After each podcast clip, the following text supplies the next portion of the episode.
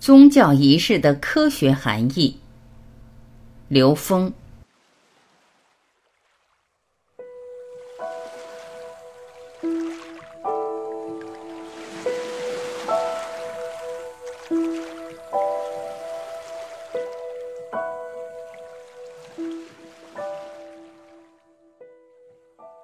有人问刘峰老师：“请问怎样理解宗教的膜拜和更高维度之间的联系？”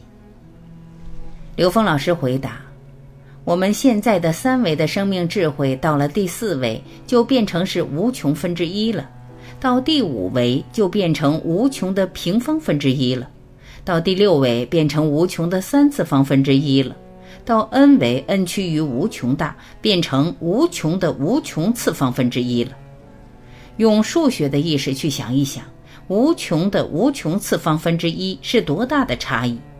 所有宗教的顶礼膜拜，只是在表达这种差异而已。大家想一想，这种差异是无穷的无穷次方倍，所以实际上它让我们做什么都不过分。当然，我不是跟别人说，是对我自己说，我自己就是这么走过来的。我进入任何的宗教系统，他让我做的所有的顶礼膜拜，我会照单全收，因为我不过在表达着我现在的生命状态和那个圆满具足的生命状态之间的差异。这种差异太大了，它超越一切我们可能的表达方式，所以他让我站着，我站着；让我立着，我立着。让我倒立，我倒立；让我趴着，我趴着；让我跪着，我跪着，连想都不想。你只有无条件的恭敬的时候，你才有可能跟这样的能量关联。你有一丝一毫的我执我慢，你都不可能接到这种高维能量跟你的共鸣和共振。这就是所谓的仪式。举个例子，在《一的法则》这本书里。科学家要了解外太空智慧的时候，他们选择了一个灵媒。这个灵媒是什么呢？他的意识可以进入高维。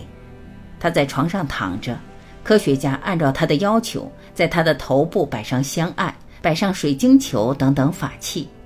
然后科学家问问题，他来回答，用非常的晦涩的语言进行对话。但是他反应的非常有趣，非常精妙。其中有一个细节。他说：“你把我头部的水晶球旁边的香往左移动两毫米。”我读到这儿很惊讶，这么精确，什么意思啊？哦，我才明白什么是法器。法器是能够连接高维能量的物体。现在我这个杯子从这儿移到那儿，整个能量场的能量布局就变了。只要我一移动，变掉了。但是它的能量是一个杂散的能量，它的移动对整个场的能量分布跟高维之间的关联没影响。但如果它是个法器的话，它就跟高维能量是有关联的。所以我稍微移动一点，这个高维能量的天线就等于做了一次微调。我们调天线时调的是什么？是信噪比。它这个地方微调一点，信噪比强了。稍微移动一点，信噪比没了，它接不到信息了。以前咱们那个电视天线是不是经常要调一调？调一调，这个图像就清晰了，信噪比大了。所以，所有宗教的仪轨、法器的摆放都有道理。古代的礼法，我们的每一个行为动作都跟我们关联高维是相关的，这叫礼法。礼乐是我们的礼法的行为，再加上通高维的音乐的频率，便于我们提升，便于我们觉悟，所以是有道理的。所以对宗教的所有顶礼膜拜，当我们不了解的时候，我自己的原则，照单全收，毫无怀疑。